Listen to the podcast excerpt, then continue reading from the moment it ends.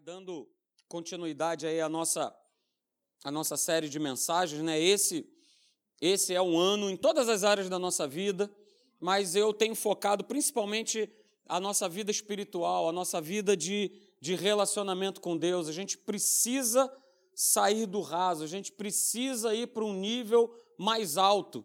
Né? E a foto desse pastor careca que está aí no canto né? justamente mostra isso para você, né? de poder ver coisas de um outro nível, de um outro plano, que nesse plano aqui a gente não consegue enxergar, que é o plano natural.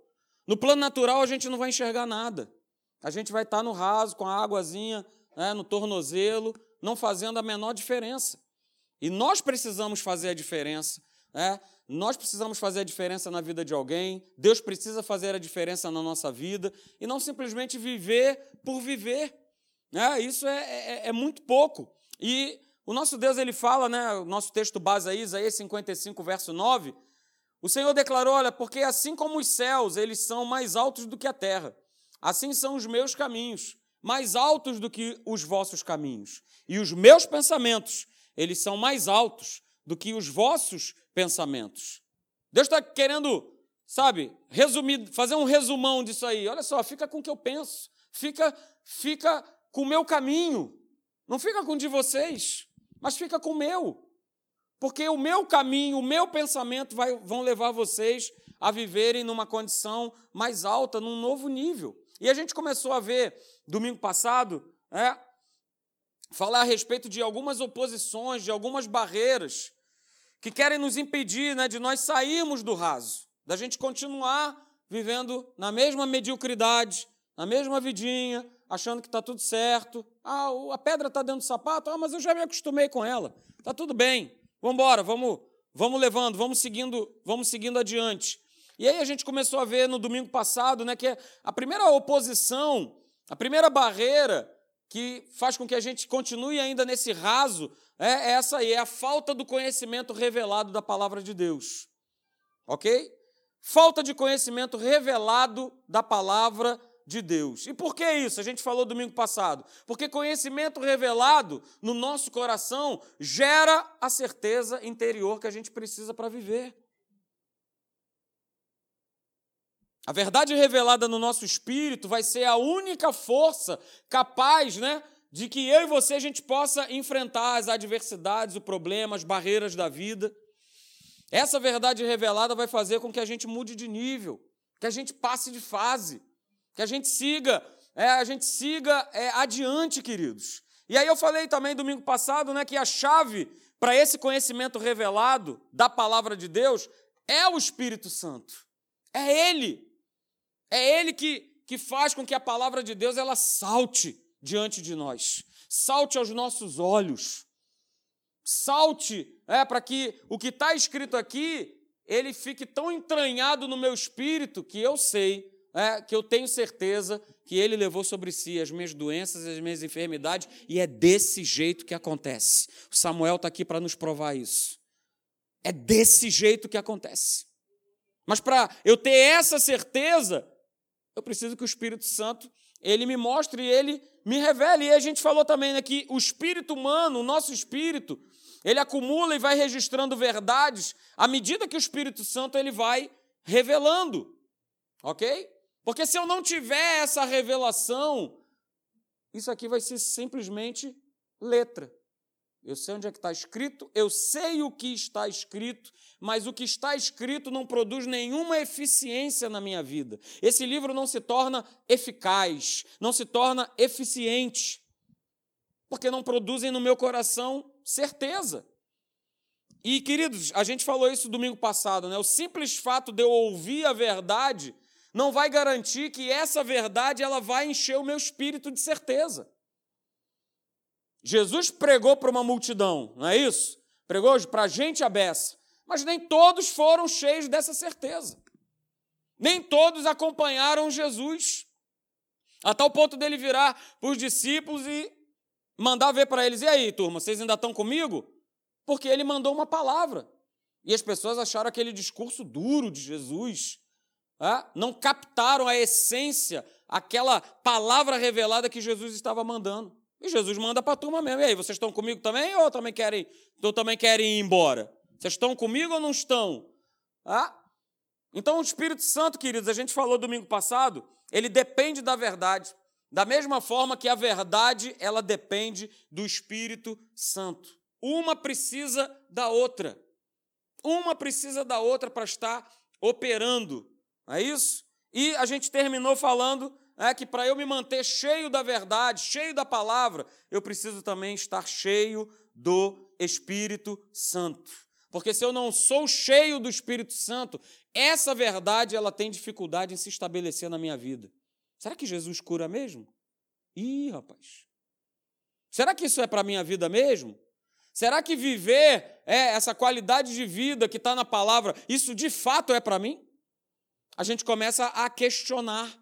E o próprio Jesus, ele não partia para o combate, na verdade ele não partiu. A gente tem o um exemplo lá, lá de Lucas capítulo 4, no verso 1, quando ele, né, dirigido pelo Espírito Santo, ele vai lá para o deserto para ser tentado pelo diabo. Diz lá no verso 1 que, olha, Jesus ele foi para lá cheio do Espírito Santo.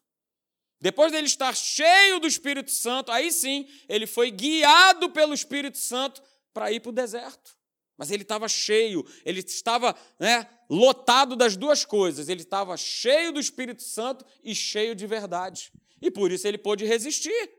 E por isso ele pôde se manter de pé diante do diabo, diante de tudo aquilo que aconteceu, que eu e você nós conhecemos. Então hoje a gente, dando continuidade aí, a gente vai ver a segunda barreira, a segunda oposição que quer que a gente continue aí com a águazinha no tornozelo, que a gente não mude de nível, que a gente fique vivendo na mesmice e na mediocridade. A segunda oposição é essa, queridos. Não andar em amor com o meu semelhante. Essa é a segunda oposição, essa é a segunda barreira que o diabo quer que a gente viva.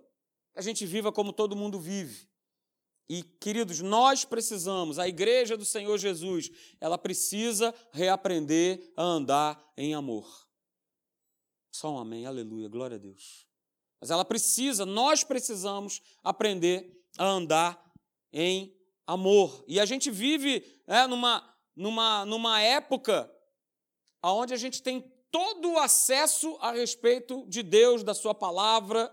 A gente tem livro, a gente tem site, a gente tem YouTube, a gente tem podcast, não nos falta é, ferramentas para esse conhecimento de Deus ele estar tá em alta na nossa vida. Mas o problema não é o conhecimento de Deus. Conhecer Deus, muita gente conhece. Se matricula aí, por exemplo, num curso de teologia, quatro anos, você vai conhecer coisas de Deus, coisas do homem, na própria Atos mesmo. Você pode se matricular na Atos e Atos ser um curso para você de mero conhecimento. Mero conhecimento. Mas a questão não é o conhecer a Deus, queridos. A questão é o viver Deus. Viver a Deus. Isso é que faz diferença. Então hoje eu conheço muito a Deus, mas eu vivo pouco esse Deus. E a gente tem exemplos disso, né? Que tem de gente que está na igreja, mas que são pessoas mal educadas, são pessoas desbocadas, são pessoas agressivas, são pessoas que só vivem com a sua cara emburrada, são pessoas frustradas, são pessoas que vivem dando mau testemunho, porque aqui dentro é fácil ser crente. Aqui dentro é muito fácil. Mas o que vale é lá fora, é o dia a dia, é aquela é aquele chavão que ó, vale é quando ninguém está ninguém está vendo. E realmente é verdade, é aí é o que vale. Não é isso? E aí eu coloquei esse verso aí que você conhece, Mateus capítulo 24, do verso 10 ao 12, está aí na tela, mas se você quiser abrir para você anotar alguma coisa, diz lá no verso 10, olha, nesse tempo, nesse tempo, nesse tempo, muitos hão de se escandalizar, Muitos hão de trair e muitos hão o quê? De odiar uns aos outros. Queridos, isso está e está dentro da igreja. Se odeia por causa de política, se odeia por causa de futebol, simplesmente se odeia. Nesse tempo, muitos hão de se odiar uns aos outros. Levantar-se-ão muitos falsos profetas e enganarão a muitos. E no verso 12 diz: Olha, e por se multiplicar a iniquidade, o amor se esfriará de quase todos. E esse amor que está aí no grego, no original grego, é o amor ágape, é o amor de Deus.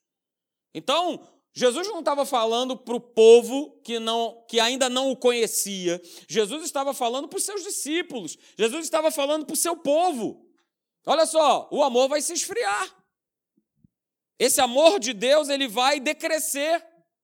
E aí por que, que vai decrescer? Por se multiplicar a iniquidade, por se multiplicar o pecado, por se multiplicar essa atividade demoníaca sobre as pessoas que estão cada vez mais afastando elas do amor de Deus, afastando a igreja do amor de Deus. Porque a própria igreja tem pedido a cabeça das pessoas. A própria igreja. E queridos, existe uma relação direta entre esse amor de Deus e a nossa vida e a nossa fé. A nossa fé. Gálatas capítulo 5, verso 6, você conhece o verso, né? Que o que na verdade conta, o que tem algum efeito, o que na prática vale é a fé que atua pelo a fé que atua pelo amor. A fé atua pelo amor e não adianta dizer que eu tenho fé se eu não tenho vivido uma vida debaixo da inspiração do amor de Deus. Então, por isso, queridos, fé precisa ser o nosso estilo de viver o amor de Deus.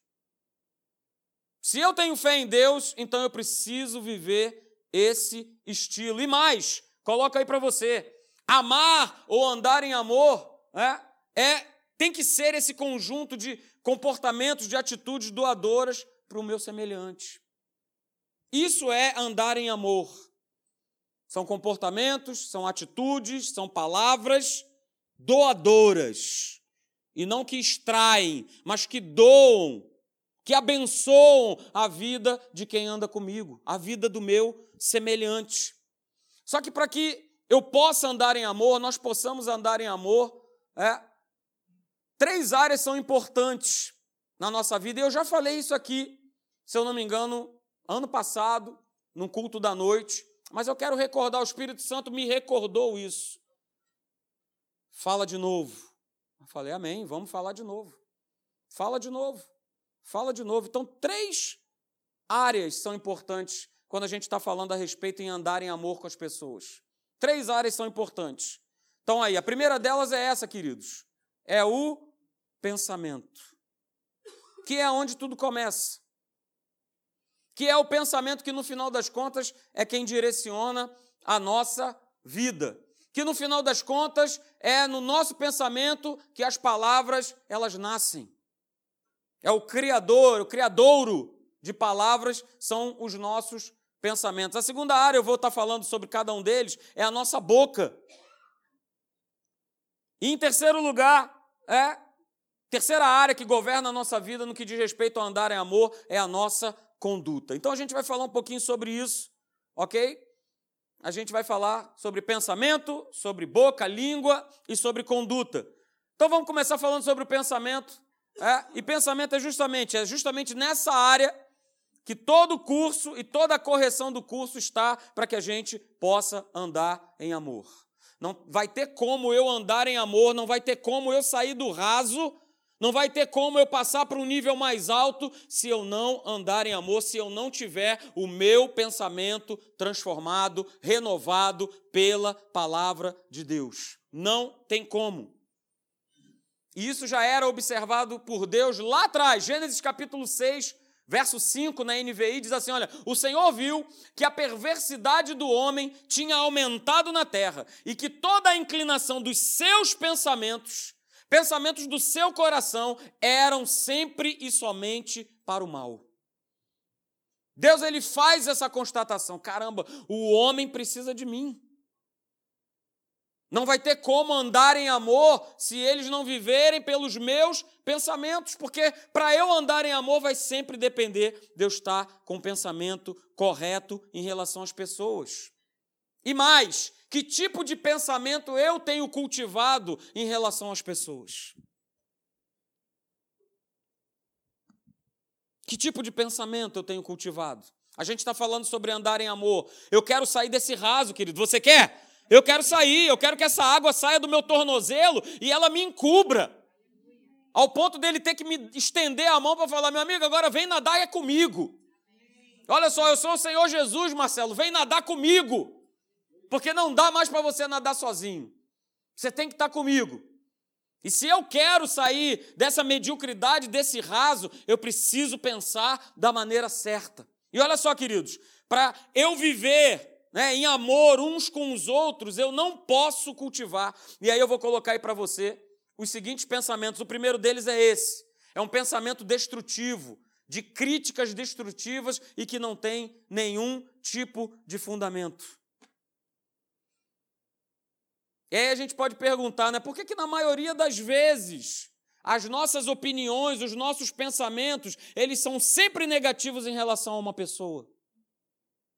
A gente julga por uma fisionomia, a gente julga por uma série de, de estereótipos. Isso prejudica. Porque quando eu alimento pensamentos de crítica, isso vai cauterizando, queridos, a minha sensibilidade, a minha compaixão, o meu amor pelas pessoas. Quantos aqui conhecem pessoas que só falam mal das outras?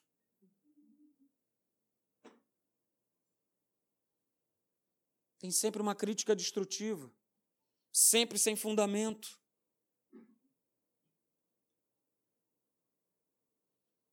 A segunda a segunda coisa, né, para eu viver em amor com o meu semelhante, eu não posso cultivar crítica destrutiva e sem fundamento. A outra coisa é essa aqui, queridos. É o julgamento que faço, acompanhado sempre de uma condenação. E não adianta.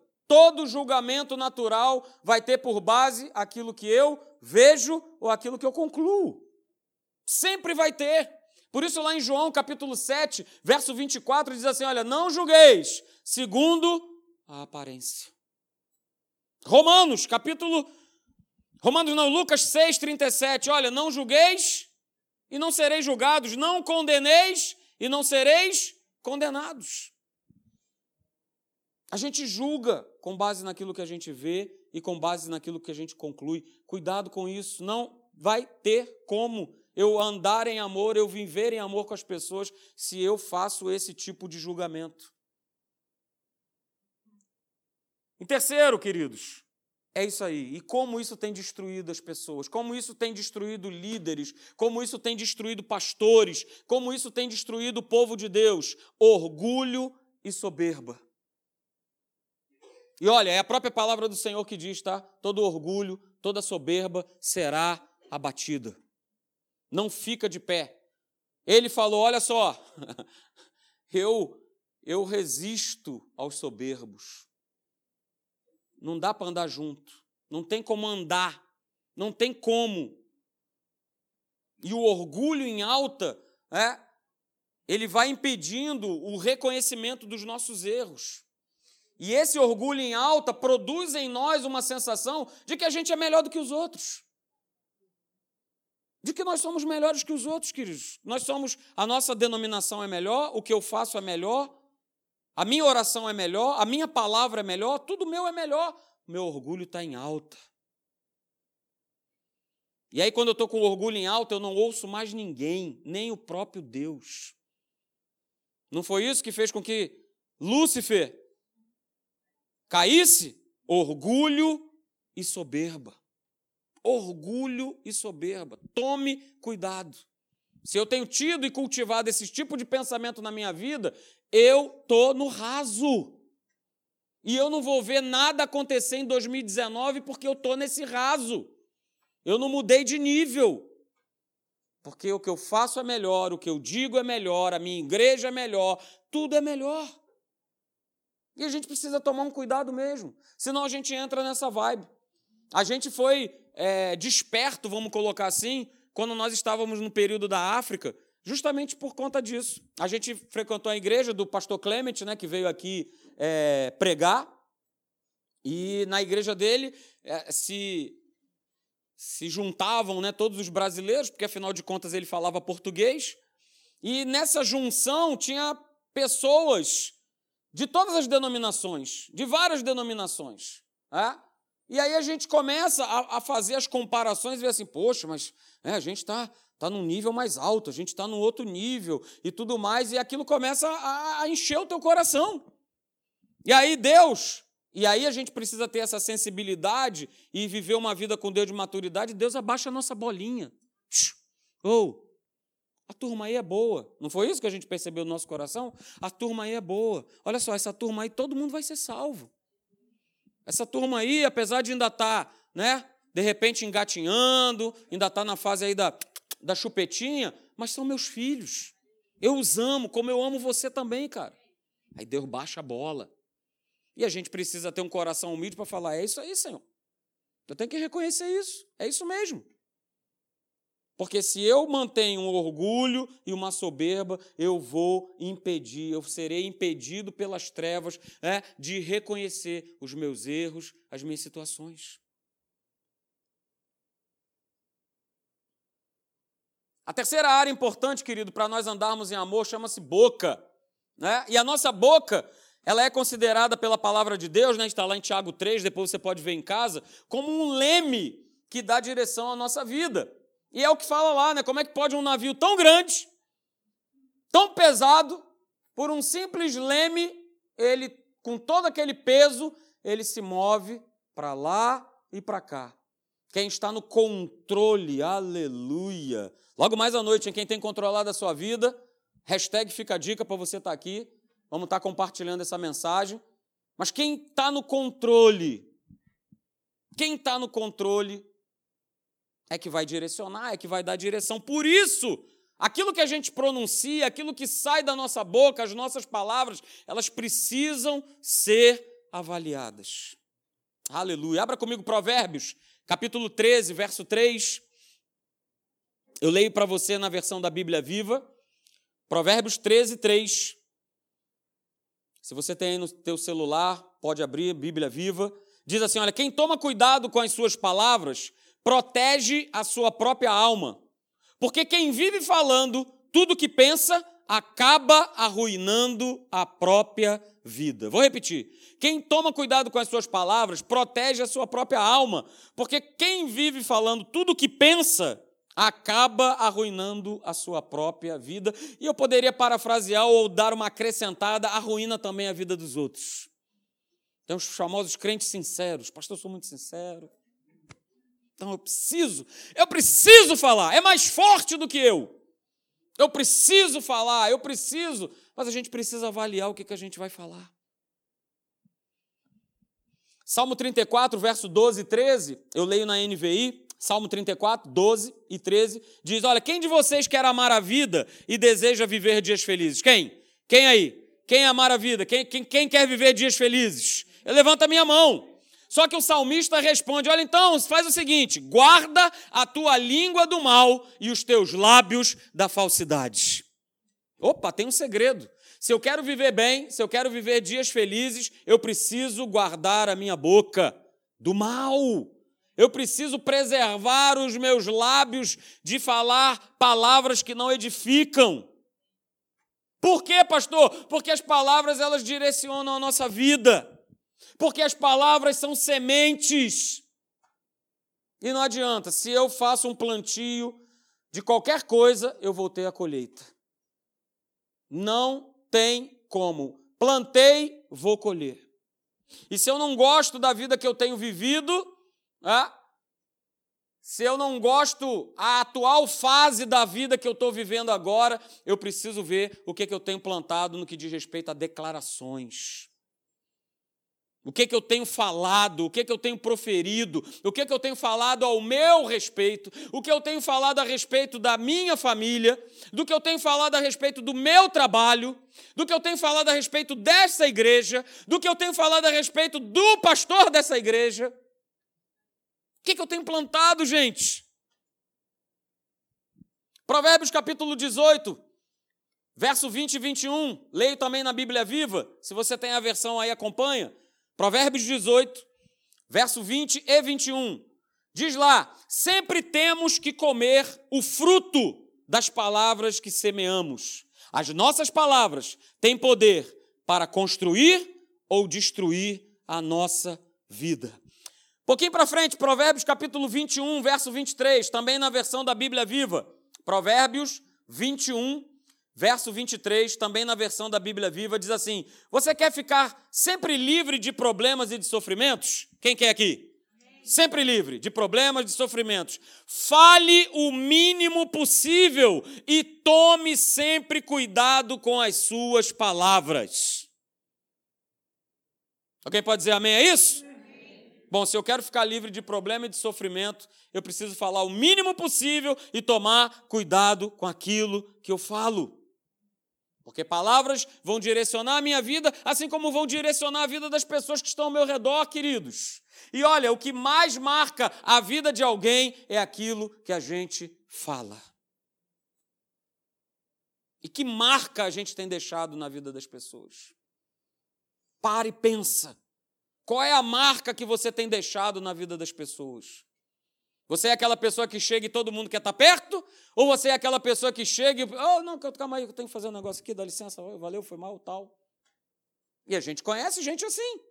Rapaz, esse cara não dá para não dá para conviver, não dá para andar junto, não dá não dá para ficar perto. Qual é a marca? Qual é a marca que eu tenho deixado, queridos? A gente precisa pensar nisso.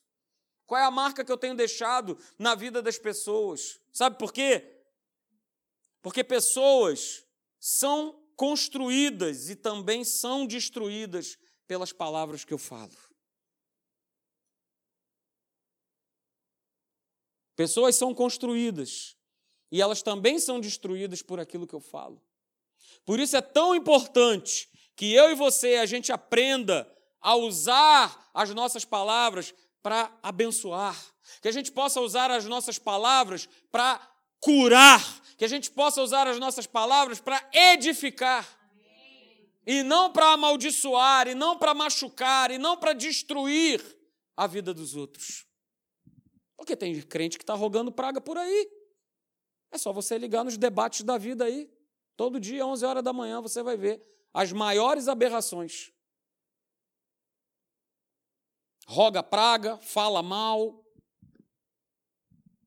deseja a mulher, oh, ai meu Deus, deseja o marido. Não, pastor, que é isso? Estou orando baseado na palavra. Senhor, prepara e leva. Prepara e leva. A esposa daquele varão que eu já estou de olho faz tempo. Prepara e leva.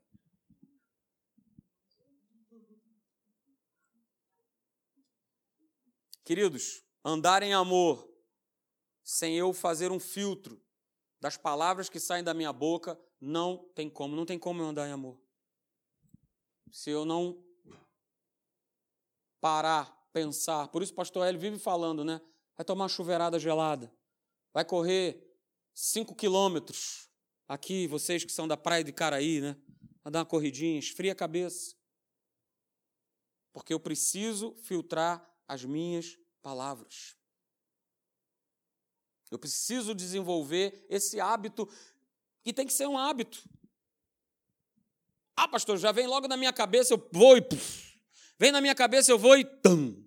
Vem na minha cabeça, eu vou e. Tum. Porque, no final das contas, queridos, é, é realmente é fácil falar das coisas erradas que a gente vê em alguém. É fácil a gente falar das imperfeições. Ih, não gosto desse pastor careca, não gosto. É fácil a gente falar aquilo que a gente vê, aquilo que a gente percebe. É fácil, é muito fácil. Mas a gente precisa fazer um pacto com a gente mesmo, da gente não falar dos outros. E aí a gente gravar essa frase aí que é sensacional.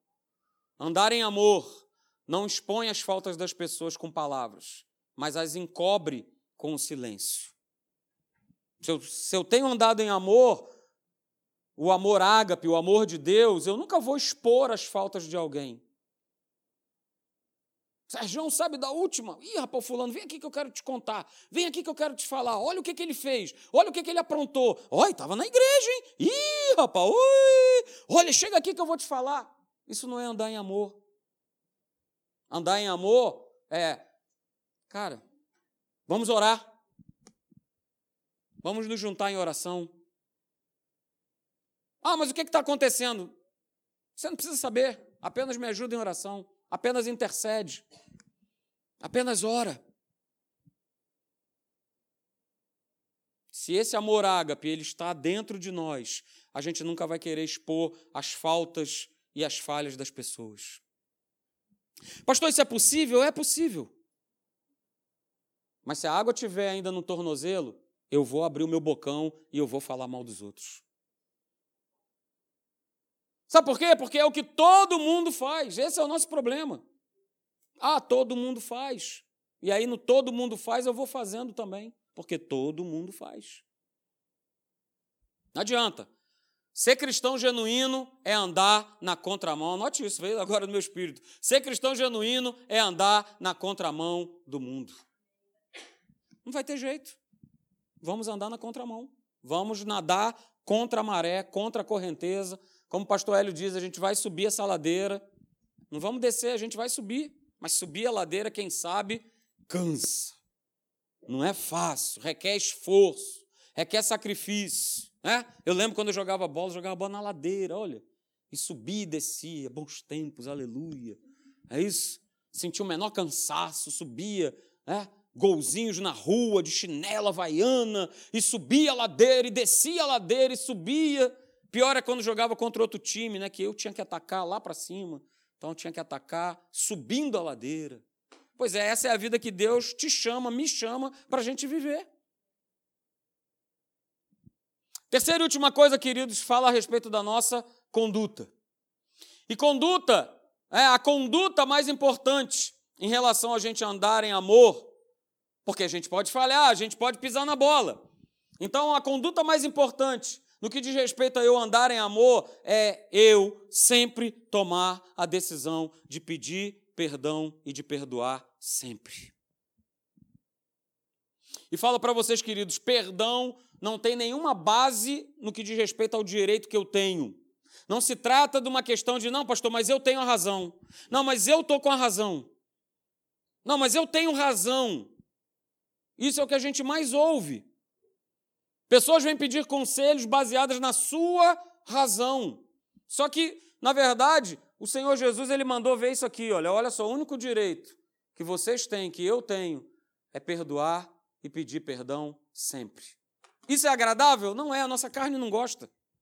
Principalmente se realmente nós temos a tal razão. Aí é que a carne. Mas se eu estou com a aguinha aqui no tornozelo, eu vou ficar com o que a minha carne fala, com o que a minha carne pede. Não, você está com a razão. Não foi ela que te traiu, foi ele que fez isso, foi ele que te deu a volta, foi ele que te enganou. Ele, a culpa é dele é a sua razão, é o seu direito. Mas, querido, se essa água ela está lá em cima, se eu começo a ver, né? Que nem eu vi ali quando eu fiz o meu salto ali de paraquedas, uma coisa que eu não via antes, porque eu estou agora num outro nível, eu agora estou numa outra dimensão. Opa, mesmo eu estando com a razão, eu vou pedir perdão. Poucos améns, aleluia. Glória a Deus. Interessante que lá em Daniel, capítulo 9, verso 9, diz lá que o perdão e a misericórdia, eles pertencem a Deus, são atributos da personalidade de Deus. E a gente sabe que Deus ele é amor. E se ele é amor, está já embutido em Deus o fato dele ser perdoador e dele ser misericordioso. Então, por isso, andar em amor é justamente a gente poder viver na prática o perdão, é a gente poder viver na prática a misericórdia. Porque se essa é a natureza de Deus, você e eu, que somos novas criaturas e que agora temos a natureza de Deus habitando em nós, essa também é a nossa natureza. De nós sermos perdoadores, de nós sermos misericordiosos. Faz parte da nossa nova natureza. Faz parte, queridos. Porque perdão é a expressão clara do amor de Deus.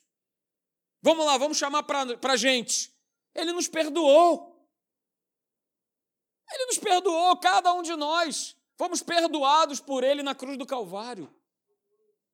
Todo pecado, toda iniquidade, toda ofensa, todo ódio foi perdoado por Jesus na cruz. E aí eu quero chamar a atenção de vocês para um negócio muito legal, que é isso aqui. Eu não posso viver mal com meu irmão e achar que eu estou vivendo bem com Deus.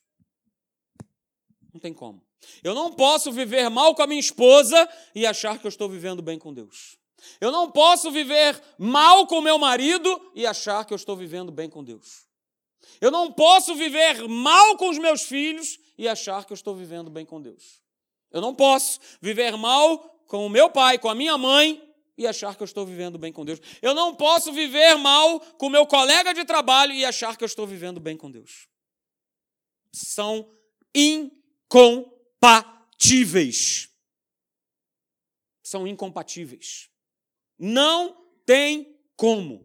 Não tem como. Por isso, queridos, essa palavra hoje, dessa manhã, ela é libertadora. Ela é libertadora.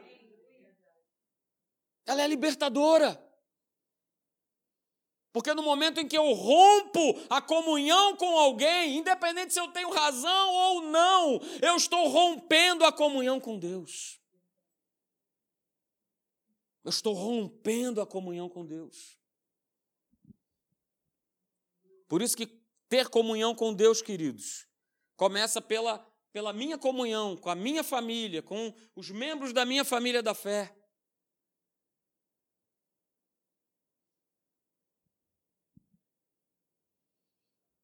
Palavra é clara em relação a isso. Se eu não perdoo meu irmão, se eu não ando bem com ele, eu estou pecando contra Deus. Eu estou pecando contra o povo de Deus, contra a igreja de Deus. Não é isso que nos mostra lá Atos capítulo 9? O apóstolo Paulo indo para o caminho de Damasco. E ele ouve aquela voz, né? Saulo, Saulo. E ele cai do cavalo e aquela voz continua dizendo assim: Saulo, Saulo, por que me persegues? Jesus toma para ele. Ele não falou, Saulo, Saulo, por que, que você persegue o Marcelo? Saulo, Saulo, por que, que você persegue o João? Saulo, por que, que você persegue a Maria? Não, Saulo, por que, que você me persegue? E aí Saulo fala: Senhor, mas quem és tu? Saulo, eu sou Jesus a quem você persegue. Ele tomou para ele aquilo que Paulo estava fazendo. Olha só, Paulo, você não está fazendo só para eles, você está fazendo para mim também. Queridos, olha só, onde não há perdão há cativeiro. Por isso, tantas pessoas não entendem por que, que estão doentes, por que, que não vivem em paz. Estão na igreja, mas vivem doentes, vivem enfermas, vivem com falta de alegria, todas as coisas que fazem dão errado, estão na igreja. Vivem com doenças, com enfermidades, fazem uma série de campanhas, buscam a Deus, mas aonde não há perdão, há cativeiro. E o pastor Hélio, só para gente, a gente justamente encerrar, ele fala um testemunho justamente sobre isso, de visitar uma conhecida dele, e essa conhecida já estava num estágio avançado de câncer, e ele vai fazer é, essa, essa visita e ora por ela e tudo mais. E outras pessoas tinham ido lá, outras pessoas tinham ido visitar, mas uma pessoa que foi fazer essa visita, o Espírito Santo revelou. Por isso, por isso, por isso que a verdade tem que ser revelada por ele, queridos. A gente sabe o que está escrito. Certamente ele levou sobre si, mas é por isso que Espírito Santo e palavra têm que trabalhar juntos. O Espírito Santo revelou para aquela senhora, para aquele senhor, não sei que foi visitar a mulher nesse estágio, e falou assim: Olha só, você precisa pedir perdão, perdoar a sua família. E aí, naquele momento, aquela mulher com essa enfermidade, ela tinha duas escolhas. Manter a posição dela de não, eles foram culpados, eles fizeram, eles. Mas ela abraçou o Espírito de Deus e começou, um a um. Vem. Olha, quero te pedir perdão. Vem. Quero te pedir perdão. Vem. Quero te pedir perdão. Vem. E o pastor Hélio, ele relata para a gente né, que poucos meses, aquela mulher que estava numa condição já de, num estágio avançado de câncer, ela saiu daquele hospital totalmente curada. Porque aonde há falta de perdão, há cativeiro. E todos nós precisamos sempre, né, Salmo 139, Senhor, sonda-me. Me sonda, vê se há em mim, vê se há em mim algum caminho mal. Olha só, eu quero ser levado pelo teu caminho. Eu quero ser levado pela tua vereda. Eu não quero ser levado pelo meu caminho, por aquilo que eu acho, por aquilo que eu penso. Então, queridos, que andar em amor não seja uma barreira, não seja uma oposição a que você mude de nível, a que você mude de fase na tua vida. Amém?